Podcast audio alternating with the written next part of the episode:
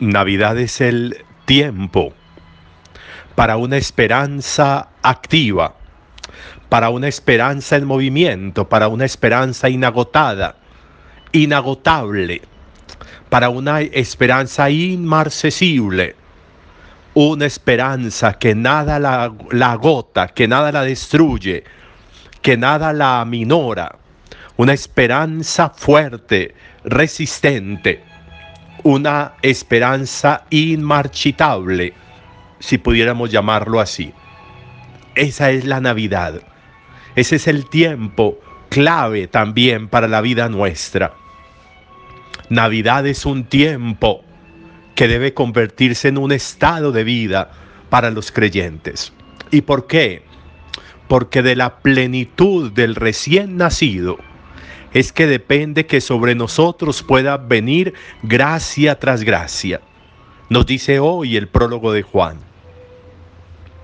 De Él, de su plenitud, recibimos gracia tras gracia. Por eso la esperanza cierta en el recién nacido va a significar la plenitud de Él en nosotros, la plenitud del cielo en nosotros al creer en Él. Porque cuando creemos en Él, dice el prólogo, sucede un acontecimiento de filiación enorme. La filiación humana nace por la sangre. La filiación divina nace por la confesión en Jesús como el Hijo de Dios. Cuando creo que Jesús es Hijo de Dios, entonces llega en mí la plenitud de Jesús. Y entonces sucede que a mi vida viene gracia tras gracia.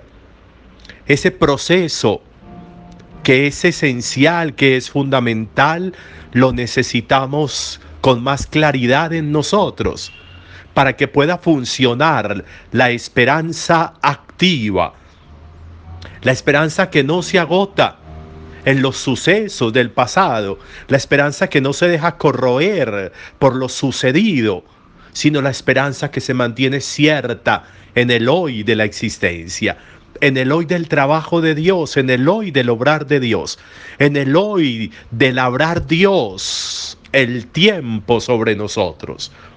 Dios es un buen labrador.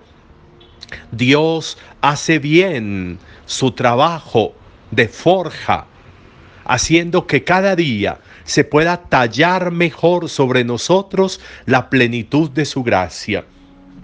Dios hace un trabajo continuado. Para eso nos mandó a Jesús. Para eso vino Jesús. Para eso nació Jesús. No es un accidente. No es un adorno. No es como una acción demagógica de Dios. No. Es la claridad que tiene Dios de cuál es el ideal de ser humano que Él persigue y que Él quiere. Y sabe que a través de Jesús nosotros podemos alcanzar ese ideal. Por eso terminamos esta octava de Navidad. La comenzamos el primer día con el prólogo de Juan y la terminamos con el prólogo de Juan. La comenzamos reconociendo que en el principio existía la palabra y que la palabra estaba en Dios y que la palabra estaba junto a Dios. Y que sin la palabra no se hizo nada de lo que hay.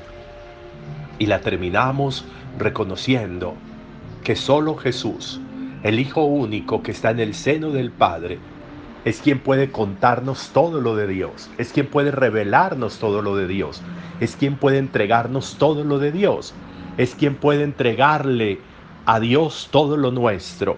Solo Él, solo Jesús.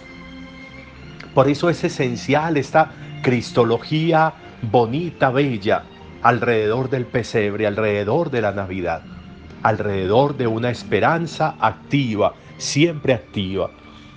Agradecerle a Dios por todo lo que ha hecho en nosotros durante este año es una cosa grande, importante hemos sentido el paso de Dios por nuestra vida, hemos sentido el cuidado y la protección de Dios sobre nuestra vida.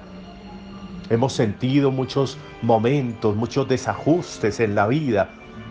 Fue un año importante entre luces y sombras, entre esperanzas y a veces tristezas, pero todo eso se ha conjugado para poder descubrir un camino de vida, para poder permitirle a Dios que a través de esas luces y sombras, de esas esperanzas y tristezas, Él siga forjando en nosotros el ideal de ser que quiere, para que nosotros también podamos llegar a agradecerle profundamente su trabajo en nosotros. Eso ha sido este año. Y con la certeza de estar y de caminar junto a Él, así será el próximo, con grandes realizaciones, con grandes momentos, con grandes eventos. Así será este nuevo año, porque tenemos la certeza de nuevo de una esperanza activa. No dejemos que la esperanza se nos vuelva retórica, no dejemos que la esperanza se nos vuelva palabra, no dejemos que la palabra se nos vuelva mera ilusión. Hagamos de la esperanza la actividad continua y permanente.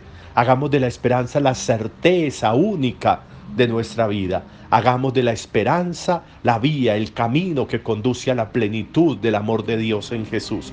Hagamos de la esperanza la profesión de fe clara de que Jesús, la palabra que se hizo carne, es la palabra por medio de la cual Dios ha hecho todo y Dios sigue haciendo todo, porque solo Él, Jesús, está en el Padre y es el vínculo, el pontífice, la mediación única entre el Padre y nosotros.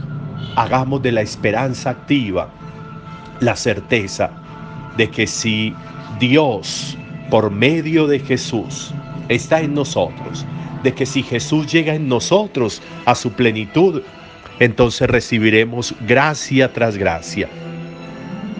Proponernos, imaginarnos, soñar con que en el nuevo año Jesús llegue en nosotros a su plenitud, va a significar el derrame sobre nosotros de gracia tras gracia del cielo.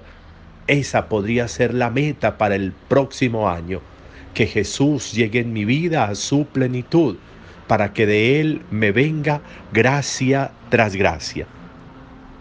Un feliz año para todos.